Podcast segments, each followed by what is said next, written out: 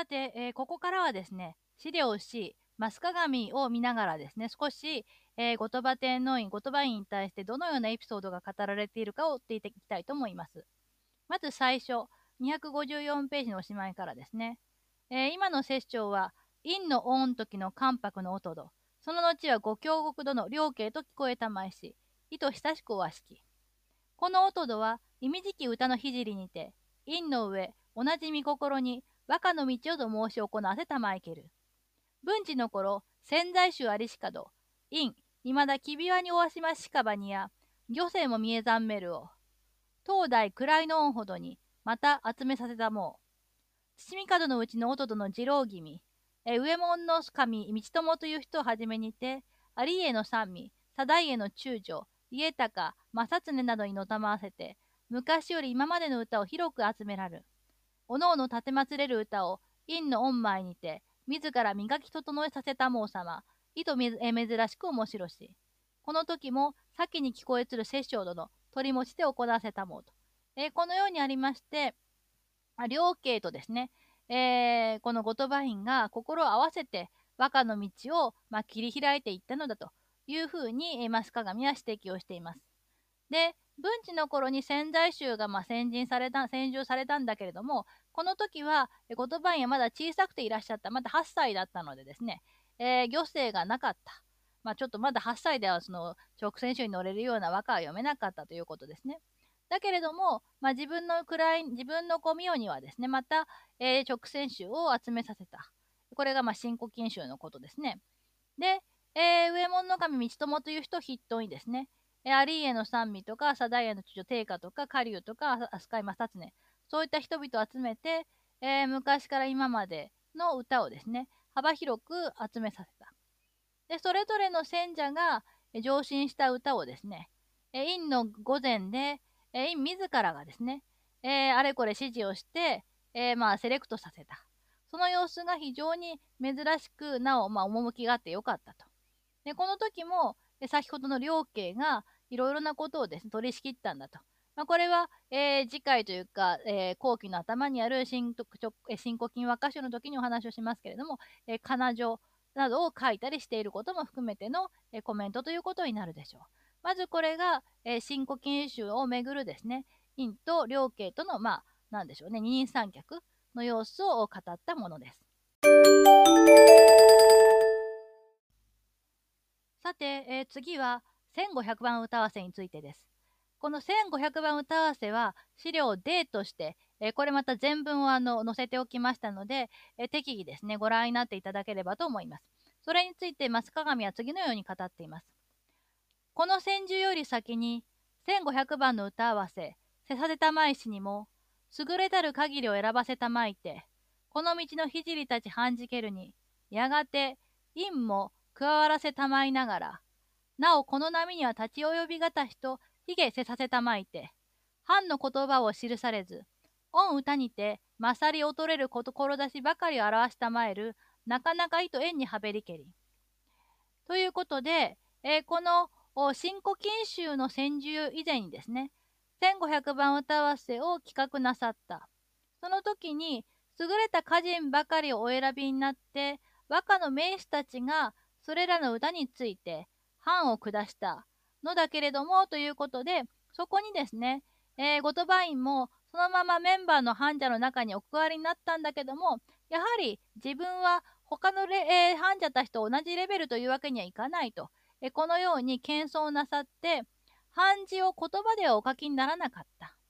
で、和歌のスタイルでどちらが優れている、どちらが劣っているというですね、その趣旨だけをお示しになった。これが、かえって、その漢字を書くよりは、まあ、素晴らしかったと。えこのようにですね、えー、増鏡の作者は語っています。で、これ具体的にどのようなことを言っているのかというと、ここで資料 D をまあ見ていただきたいと思うんですが、この資料 D のですね、えっ、と、29ページ目になるのかな、えー、601番からのところに秋の2なんですが、魚飯と書いてあります。この魚飯というのが、えー、ゴトバインの藩ですよということの、えーしめえー、印になってます。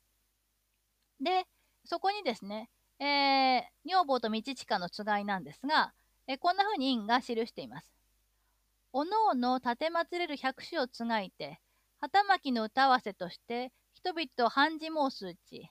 二巻よしあしを定め申すべきにてはべるに、愚意の呼ぶところ、お勝負ばかりはつくべしといえども、何に起きてはいかに申すべしとも覚えはべらず。左右の下に一文字ばかりをつけんは、無限に念なき様なるべし。よりて、藩の言葉のところに、型のように味噌一文字を連ねて、その句の紙ごとに勝ち負けの字ばかりを定め申すべきということで、それぞれが百秋歌を読んで、それを20巻の歌合わせとして、まあみんながですね、えー、判じた、えー、そのうちに、それぞれがですね、2巻ずつ、まあ、勝ち負けを決めるっていう風なお約束になっていた。でだけれども、まあ、自分の考えで勝ち負けをつけるっていうことはできるんだけどもですね、それをまどんな風にまあ判事をつけるかっていうこともわかんないし、さりとでですね、その左右のこう下にですね、どっちかが勝ちっていうその文字だけをつけるのは、ちょっとやっぱり自分としても非常に残念なので、だから本来漢字を書くところに、まあ型のようにですね、みそ一文字の和歌をだけ書いて、でその句の紙ごとに、えそれをその折句ですね、あの伊勢物語にから衣、吉となりなりにしつましあれば、はるばるきぬる旅をしぞ思うっていうところのそれぞれの句の頭の文字を取って、カーキーツーバータっていうふうに読めるっていうあれですね。折句のように、そこで勝ち負けがわかるようにしようということで、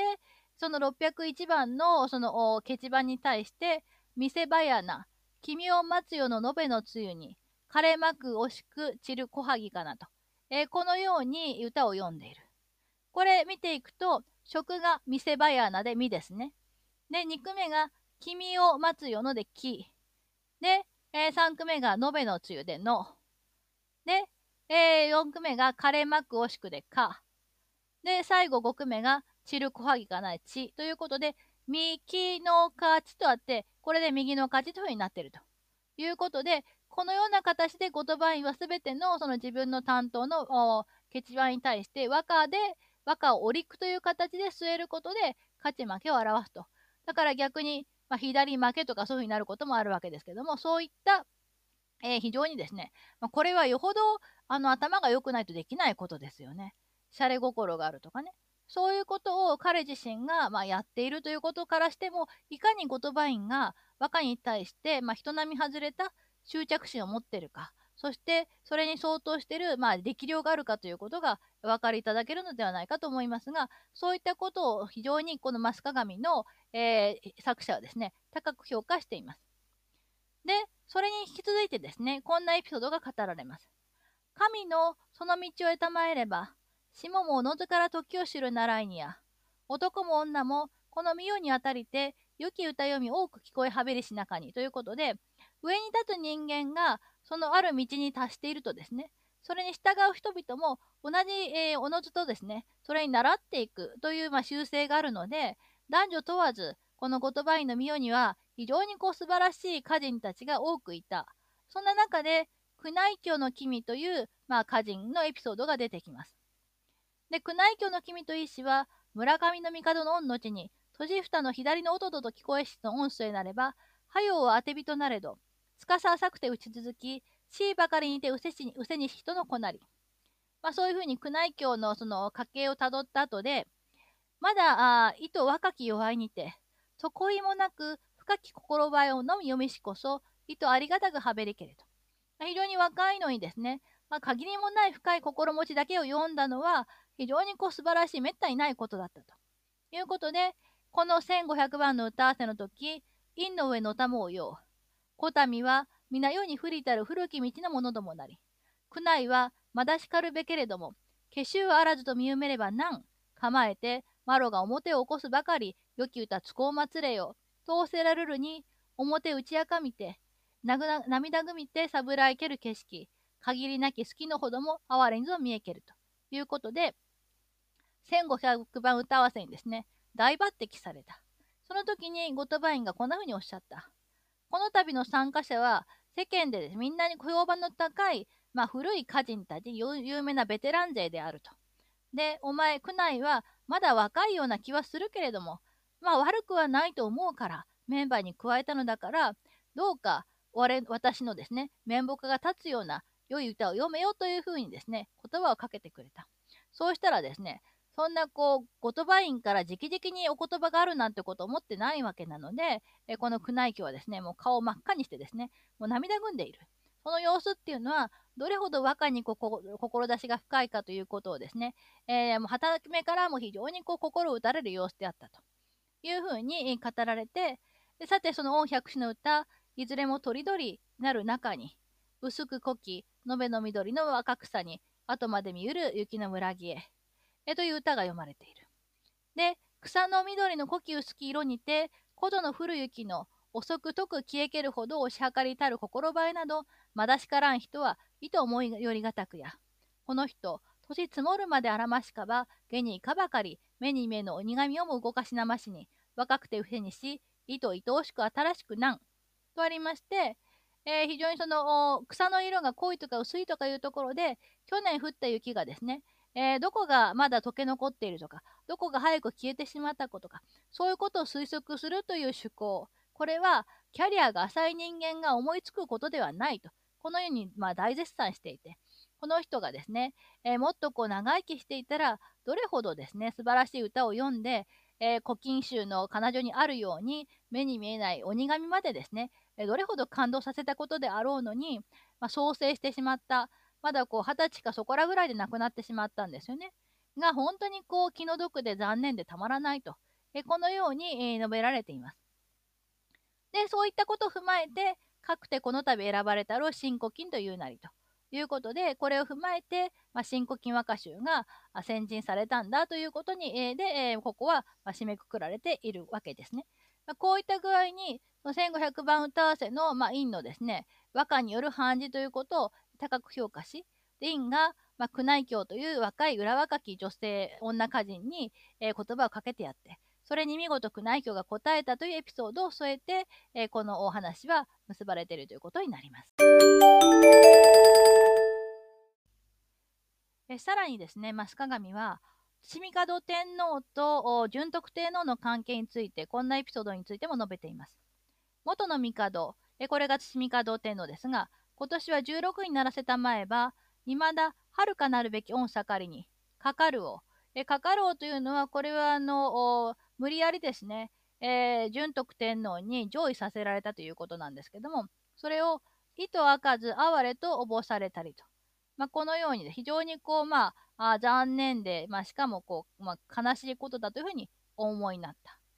で、英治の昔、鳥羽法王、首都院の御心の床のにおろし聞こえて、この絵の院を末立て祭り玉石時は、帝意味中渋らせたまいて、その世になるまで、直視をたびたび立て祭らせたまいつつ、内しどころ、検事なども私金さてたまえりしどかし。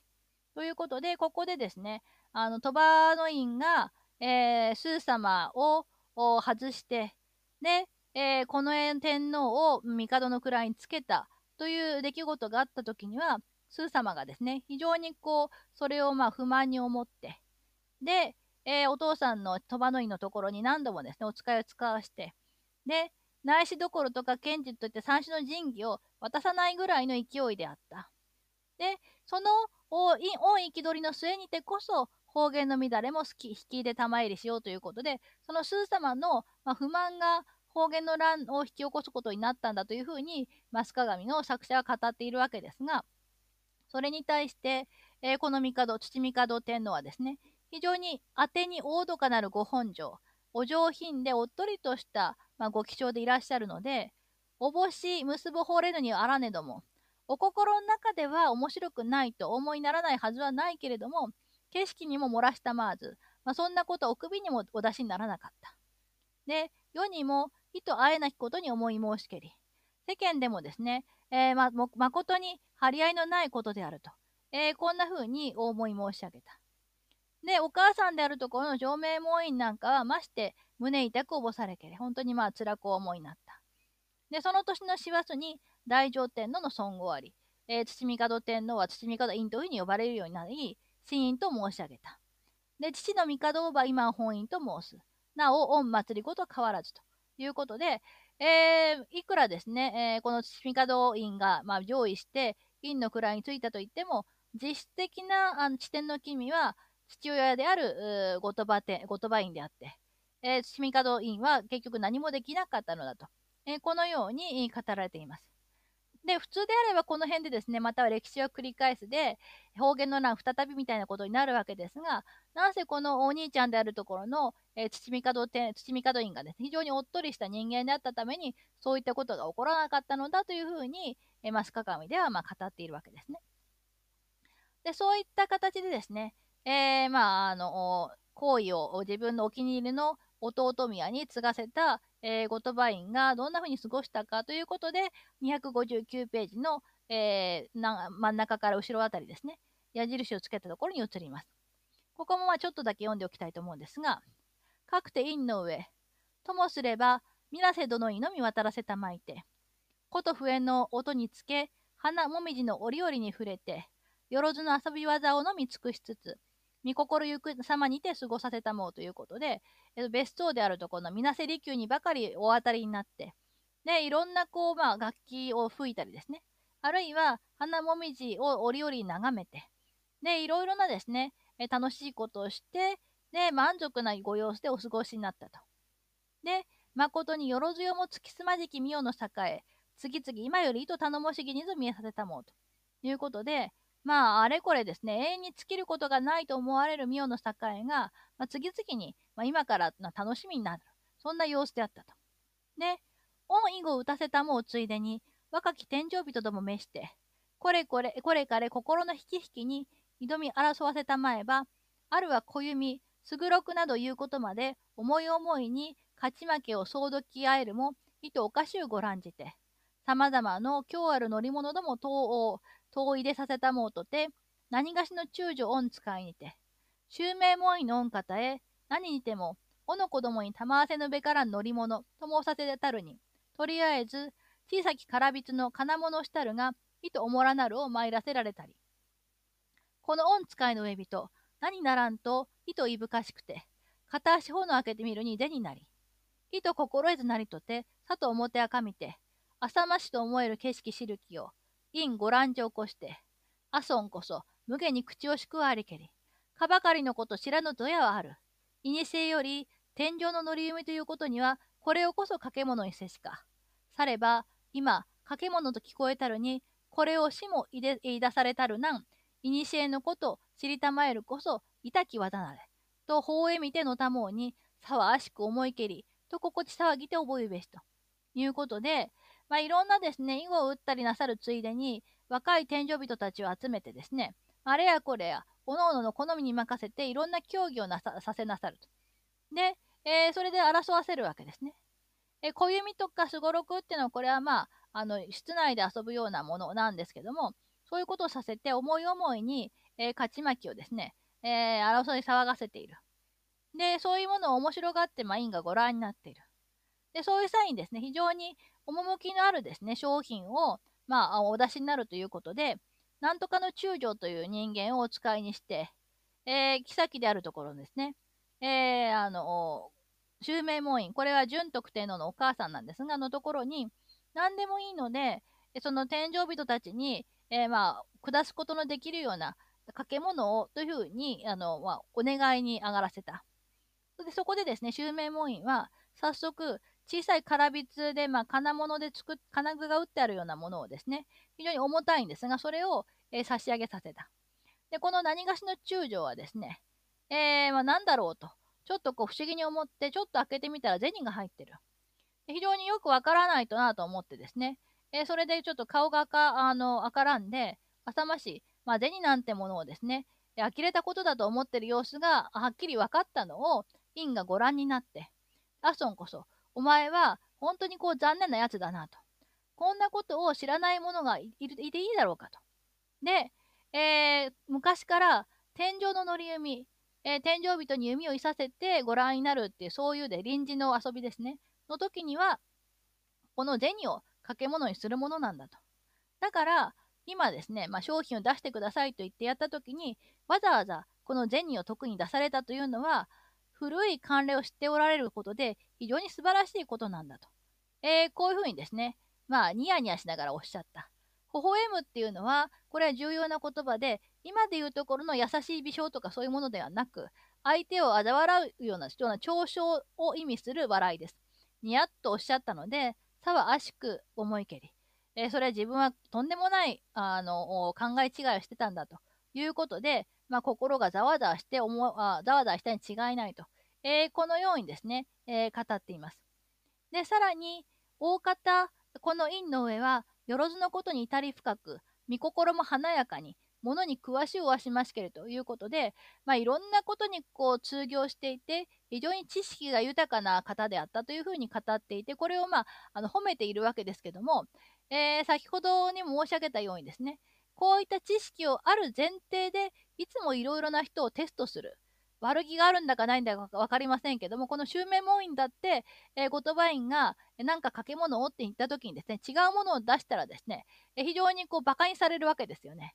いつも周りの人を試しているところがあるというところが、まあ、本当にこう身近にこういう人がいたらちょっとかなわないなという感じなんですけども、そういういろんなことに、まあ、詳しいっていうのもやはりですね、封建を持たないコンプレックスの裏返しなので、まあ、ある意味すごくかわいそうな人でもあるなという感じすらしてきますけれども、マスカカミはそういうところには一切触れずに、いかにこう、ゴトバインが素晴らしい人間であったかということに終始した褒めぶりで、えー、このエピソードを語っているわけですよね。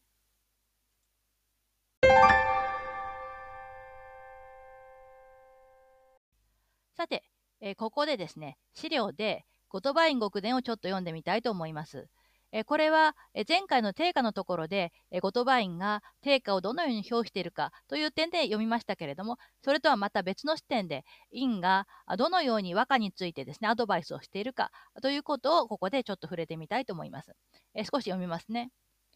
大和歌を英ずる習い、昔より今に至るまで、人の諌めにも従わず、自らたしなむにもよらず、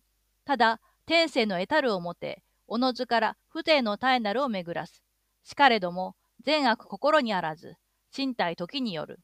そのうち、姿まちまちにして、一遇を守りがたし、あるいは、麗しく竹ある姿あり、あるいは、優しく縁なるあり、あるいは、風情を旨とするあり、あるいは、姿を咲きとせるあり。これによりて、心を述ぶればすなわち言葉尽きず、用を取ればまた胸現れがたし、今、初心の人のために略してこの使用をあぐるに七箇条あり、ただし人によりて侵釈すべきことなり。えー、まあ、どんなこと言ってるかというと、和歌を読むということについてはですね、まあ自分は昔から今に至るまで、誰か人の諌め、人の教えに従うというわけでもなく、またですね、自らたしなむ、自分で努力して学ぶというわけでもなく、ただ、天性の得たる表、まあ、俺様は天性の才能があるから、ああそういうわけで、自然とですね、えー、優れた風情を生み出してきたものであると。とはいえ、えー、まあ善悪心にあらずですからあ歌の良し悪しっていうのは思い通りにいかないし出来不出来というものも時によるんだと。で、えー、そういうわけでですね和歌における道に、えー、和歌の道における望ましい風情っていうのは、まあ、その場その場によってまちまちでどこか一つをかたくなにこう保守的に守るっていうのはなかなか難しいんだと。えこういうふうに言ってます。で、例えばですね、麗しく竹ある姿、美しくて格調高い和歌があったり、あるいは、あ優しく縁なるあり、まあ、優美だですね。優美で艶やかな花風があったりとか。また、例えばですね、風情を胸とする、うまあ、しみじみとした上司を、えー、重んずる、そういった歌の風景があり、あるいは言葉の続き具合の、まあ、なだらかさとか、そういうものを良しとする歌い方があると。で、こういった、まあ、様々なですね、家風にそれぞれ寄りながら、その、それぞれがどんな趣なのかということを説明していこうとすると、とてもですね、この文章はいつまでも尽きないんだと。とはいえ、そのポイントだけを示すのであれば、まあ自分のですね、言いたいことは伝わらないだろう。そういうわけで今、自分は初心者のために、ごく簡略にその要,、えー、要点を挙げてみると。すると、大体以下の7つの点にまとめられる。ただし、その内容については、各々が、まあ、自分に応じてですね、うまく侵釈して、えー、判断すべきことであると。このような形で、初心者向けのアドバイスというスタンスで、まあ、院はですね、まあ、自分はその非常に歌は才能があるからっていうことをまあ言ってるのはいかにもこう帝王なんですけども、そういったスタンスで初心者にアドバイスをしています。まあ、なんて言うんでしょうかね、この言葉院のスタンスっていうのは、歌のうまいジャイアンみたいなところがあって、そういったジャイアンが、この人は歌はうまいんだけれども、えそれが自分のがどういうふうな形で歌に考え歌のことを考えているかということをですね、え示したものがあ言葉に極伝なのだということが冒頭に語られていますえ続いて読んでいきます。一つ、和歌学問して、主女の難儀のも沙汰して、才学を沸かすことは人によるべし。世の常には、ただ万葉集ばかりを読みたるよう心得ておくべし。さほどのことをもような人で沙汰せねば、万葉集の言葉を取りて読みたる歌をえ読まぬなり。それは無下のことにて、ある時に文字の声ばかりを読みせんため、一遍人にも問い聞くべきなり。古今集にも、白では悪しく読まれるべき歌どもあり。また、様々な歌どもを尽くして載せられたり、必ず存じすべきなり。えー、まあ、ここではですね、何を言ってるかというと、まあ、和歌についての学問をして、和歌についての難儀様々な難しい問題を考えて、で、え才覚を分かつ。歌の才能とは別に和歌の学問を行うっていうこと。それが、まあ人による、それが役に立つかどうかっていうのは人によるだろうと。で、えー、しかしながらですね、世の、ね、一般論としては、まあ、せいぜい万葉集ぐらいは、ちゃんとこう、学問的に読んでおくべきであると。このように、まあ、心得ておけと、このように言ってます。で、さほどのこともようなし、その程度のことすら意味がないと。このように言ってしまうならば、例えばですね、他のその人が万葉集の歌を本家取りした、そういう歌ですらあ理解ができないだろうと。こういうふうに、えー、言ってるわけですね。えー、要するに、万葉集を勉強しすぎて何か悪いかっていうと、そういうことはなくって人によるんだと。だけど、万葉集を学問的にお勉強するなんて馬鹿らしいって言って、それを切って捨ててしまうと、それこそ検証みたいな言葉をで使ったものが理解できないと。えー、こういうふうに述べている。で、これは無下、もう論外だということで、場合によってはですね、えー、まあその字面だけで万葉の本家を盗むためであっても、一旦はその万葉について知ってる人、まあ、検証みたいな人に質問して、その歌について学ぶべきだと。で、古今集にもですね、白では悪しく読まれぬべき歌ども、ちゃんとその理解してないとわからないような歌があるのだと、えー、このように述べています。で、えー、そういったそのものがいろいろあるので、えー、ちゃんとですね、ただこう感覚的に歌を読むというのではなく、学問的な形でですね、歌を勉強するということも必要なのだということを、えー、ここで院は述べています。この辺もですね、まあ、非常にこう学級肌の、えー、側面のある、えー、言葉院らしい、えー、アドバイスということになるでしょう。え次また読んでみますね。一つ、道を好むになりぬれば、珍しきことどもして、四則一寸に英字、ひとときに百種英字などすること、練習のためによけれど、ただ百種を英じて読み終わりぬれば、また、はじめはじめ、あるいは無題、あるいは題を変え替え英ずるは、いかにも周知よきよきなり。人にも見せずして読み置きたれば、卒字の言うにもかないて、苦境のことにてあるなり。ねごもらぬ歌は、十種、二十種などによく見るでも、百種たびたびになれば、末弱になる、遺恨のことなり。えー、まあ、これは何を言ってるかというとですね、えー、まあ、和歌の、和歌を非常にこう好むようになると、まあ、珍しいことをやりたいっていうことでですね、えー、四則一寸、そのろうそくが燃え切るまでに何種読むだとか、あるいは一度に何百種読むとか、えそういうことをやりたがると、これはまあ、あの、両家のところでちょっとお話をしましたよね。2日間で100種読むとか、そういったことを、まあ、両家も盛んにやってたわけですが、で、そういうものっていうのは、まあ、あの、練習のためにはまあ結構なことであると。だけど、本当はですね、百種歌を読むのであれば、読み終わったらまた最初から読み直して、また、あるいはですね、題を設けたり設けなかったりと、いろいろ趣向を変えながら読むのがいいんだっていうんですね。で、読んだ歌を人に見せず、まあ、ストックしておく。そういうふうにしておけば、例えば、明日抱えやるよっていう時にですね、その歌を持ってって、まあ、当座をしのぐというようなこともできて、えー、実に具合がいい。ただしですね、まあ、あの、ねごもらぬ歌、あまだですね、こう、実力がこもってない歌っていうのは、10首とか20首ぐらいはいい作があったとしても、まあ、100首をですね、えー、たびたびに読むのであれば、末弱になる。最後の方はグダグダになってしまう。それが、まあ、実に残念なことであると。えこのように述べています。だから、百秋歌を読むっていうのが、あ自分の稽古のためにですね、同じ、ただこう、短い時間読むだけではなくって、いろんなこうパターンの百秋歌を、えー、その都度読んで、それをまあ貯めておくことの重要性。そうすれば、いざという時に必ずそれがまあ、あの、ネタとして役に立つといった指摘がなされています。で、次にはですね、えー、まだしきほどはということで、えー、まだ未熟なうちはっていうことで、えー、のアドバイスです。一つ、まだしきほどは、万葉集見たる折は、百種の歌、半ばは万葉集の歌読まれ、源氏と物語見たる頃は、またそのようなるを心得て読むべきなり。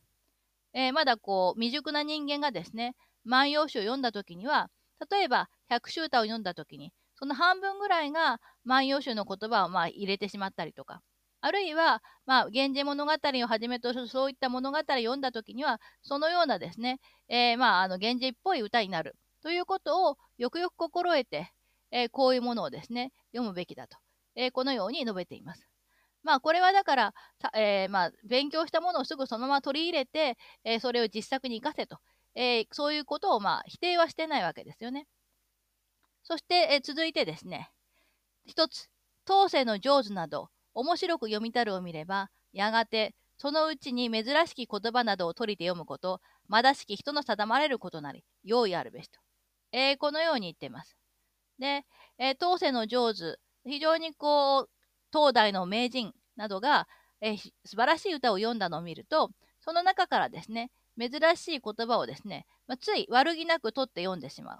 これは、まだしき歌人、まあ、未熟な歌人が必ずやることなので、えー、まあ、用意あるべし。まあ、あの、気をつけなければならない。えということで、これもその先ほどのものとつながってくるわけですね。面白い表現を取りがち、やりがちだけども、それは良いあるべしって気をつけろってことは、あんまりそれをこう、ベタにやるべきではないと。えこういった、えー、指導がなされています。さて、えー、次です。一つ、時に敵大を英字なろうべきなり。近代、あまりに境に入りすぎて、結び台の歌も大の心意図なけれども苦しからずとて、細かに沙汰すれば、末常が一具に言いなして弊害すること、すこぶる言われなし。若蓮は大きに不受せしことなり。無題の歌と結び台の歌とただ同じようなり、線なしと申しき。もっともその断りあることなり。若蓮はことに結び台をよく読みしなり。定家は大の沙汰、痛くせぬものなり。これによりて、近代、初心の者も皆核のごとくなれり。結び台をば、よくよく思い入れて、台の内を永ずればこそ、今日もあることにてあれ。近代のようは、年なきことなり。必ず必ず読みなろうべきなり。故中見門摂政は、結び台をば、ことに台を旨とすべきこととこそ申されしか。池の水、半ば凍るという題にて、池水をいかに嵐の吹き分けて、凍れるほどの凍らざる乱。と読まれしも、歌柄様でなけならねども、大の心を意味じく思われて、今日もあることにてありき。えー、ここではですね、まあ、難しい大の歌を時には読み習うべきであると。えー、このように言っています。で、え最後最近はですね、あまりに細かすぎて、えー、まあ、題をこう設けて読む歌、えー、結び題っていうのはですね、えー、まあ、普通はその、なんとかの恋とか、そういうこう2時代が多いわけですね。せいぜい3時代、なんとかに寄する恋とか。そういうものではなく、まあ、上の2時2時で4時ぐらいの代で、上と下を結びつけて読むって、そういった読み方の、まあ、題なんですけども、複雑な題が多くてですね、えそういうものであっても、その題の、まあ、内容がはっきり歌に表れてるっていうほどでもなくてもいいと。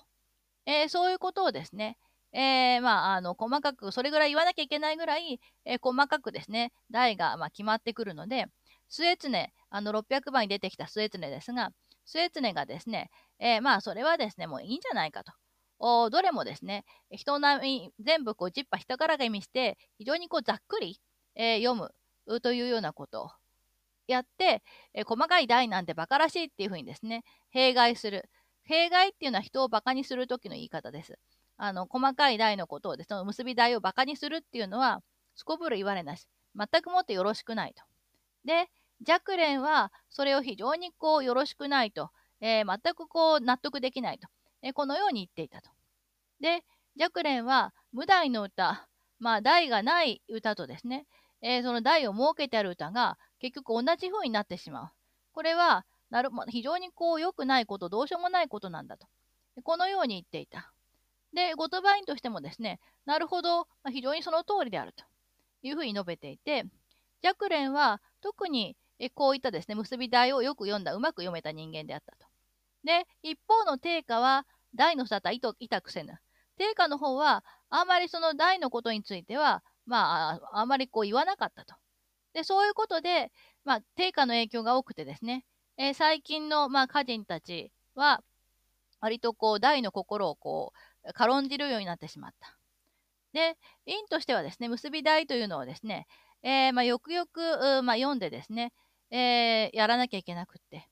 で、その題の心をどういうふうに表すかっていうことを考えながら、あ歌を読むトレーニングをすべきであって、それをやるからこそ面白いんだって言ってるんですね。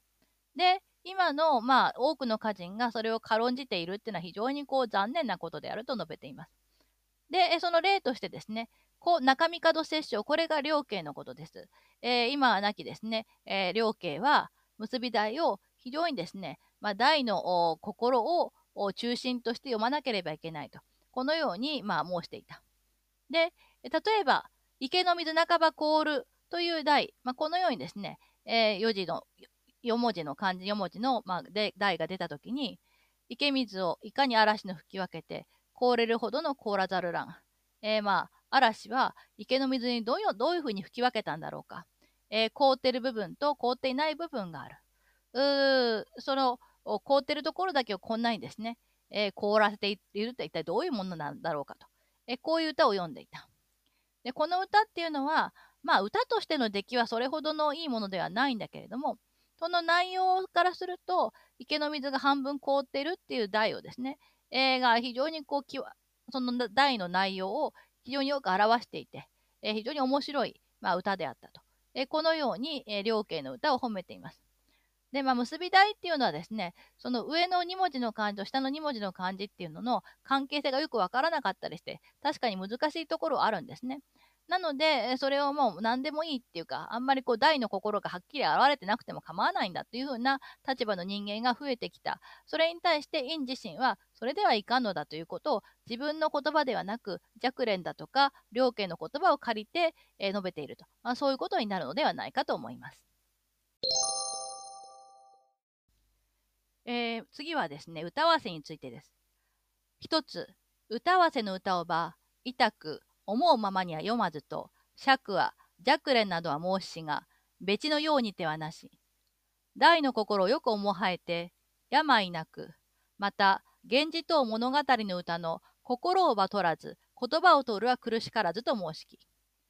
すべて物語の歌の心をば百種の歌にも取らぬことなれども、近代はその多々にも及ばず。えー、これはですね、歌合わせで読まれる歌というのは、あ自分の好き勝手には読めないと。えこのように尺はえこれは出家後の春世の名前だということは以前お話した通りですね。そして若蓮などは言っていた。だけれどもそういった歌合わせの歌が歌わせではない歌と別のものではないというのが後鳥羽の考え方です。でよくよくですねその出された題のまあ、心、それがどういったことを求めているのかということをよくよく理解して、で、病なく、歌にはですね、あの、同じ言葉は何回も繰り返さないとか、いろいろなこう、ルールがあって、そういったルールを守った歌を読み、それから、あ源氏物語のような物語のですね、歌の心、歌の内容ではなく、歌のこう表現的なレベルを取り入れる。というのは構わないと。えこのように言っていたと。で、すべてですね、物語の歌の心、えー、物語の中のこう内容というのはですね、歌の内容っていうのを百秋歌には取らない、えー、というふうに今まではそのされていたんだけれども、近年はそういうことをうるさく言うこともなくなってしまっていると。えこのように述べています。えー、600番のところにでもですね、いろんなこうことを春勢が言っていて、これはこういうところに抵触するから負けとか、えそういったあのジャッジをしているわけですが、そのように晴れの舞台である歌合わせの歌っていうのは、普通のこう大英とはちょっと違うというふうに、まあ、言ってたけども、インの考え方としてはそれは別にこう特にですね、歌合わせの歌だからどうこうという話ではないのだということをここで述べています。それからあ7箇条の最後ですね。一つ、当座の会にはまず様でなけれども、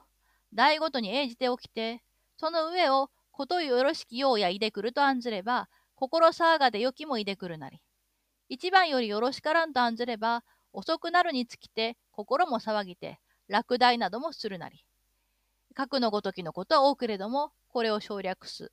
とありまして、その当座の会、要するにその場でお題を与えられて読むということですね。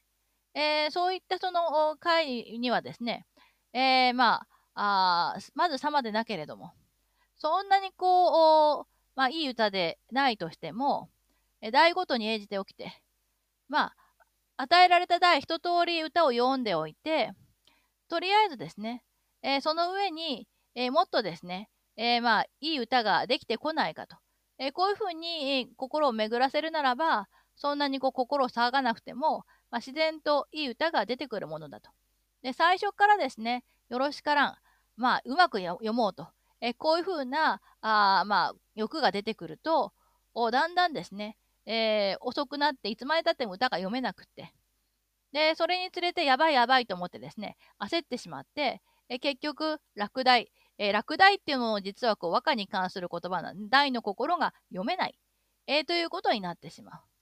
えということで、えこういった例は様々あるんだけれども、まあ、以下省略というふうに院は述べています。かなり具体的にです、初心者がどのように歌を読めばいいか、何の勉強すればいいかということについて、えー、まあ、あの、院なりの視点から述べているということがお分かりいただけると思いますし、まあ、初心者に対して、えー、かなりですね、具体的なアドバイスをしているということはあ評価すべきかと思います。で、さらに、まあ、院はですね、大方歌の姿を表のごとくにして一様ならず、ことごとくのするにとまわらず、ただし、近き世の上手の中にその趣を記し、あるいは歌をも少々書き残すべしということで、えー、まあ歌のその風情っていうのはですね、人の顔のようなものであって、一辺倒ではない。で、全部載せるっていうのはなかなか難しいけれども、近年の、まあ、上手と呼ばれた人々の中で、それぞれがどういった歌の風情を得意としていたかということを記して、その中でいくつか歌も載せようということで、そういったまあ初心者にお手本、まあ、こういった人たちがいて、えー、彼らがどんな風な歌を詠んだかということを示す流れの中で、さまざまな歌人たちに言及して、その最後に、えー、定価について、あのようなですね、前回お話したような、えー、まあ、憤懣やる方ない気持ちをぶつけていると、え、こういったことになります。え、まあ、こんな感じで、えー、ゴトバイン極伝が書かれているということを、えちょっと押さえておいていただきたいと思ってお話をしました。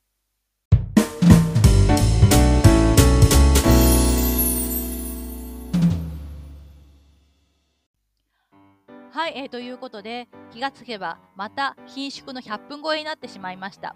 そもそも1週間で終わらせること自体が無謀な相手だったととても反省しています。本当に申し訳なく思います。えー、来週はですね、お約束通り質問受付会ですので、今までの授業で消化不良だったり、あるいはもっとここを詳しく聞いてみたいといったことがある人は、ぜひ積極的にご参加ください。本当に残念なことなんですが、新型コロナウイルスの感染が拡大しつつある現況に鑑みて、本学では後期も遠隔授業が基本ということになってしまいました。えそういう状態ですので、え後期どのように進めていくか、あ Zoom でのリアルタイム授業を挟んでいくか、あるいは今まで通り全てオンデマンドでいくか、えそんなことも皆さんとご相談できればと思います。それでは来週はリアルタイムでお目にかかります。担当は石井でした。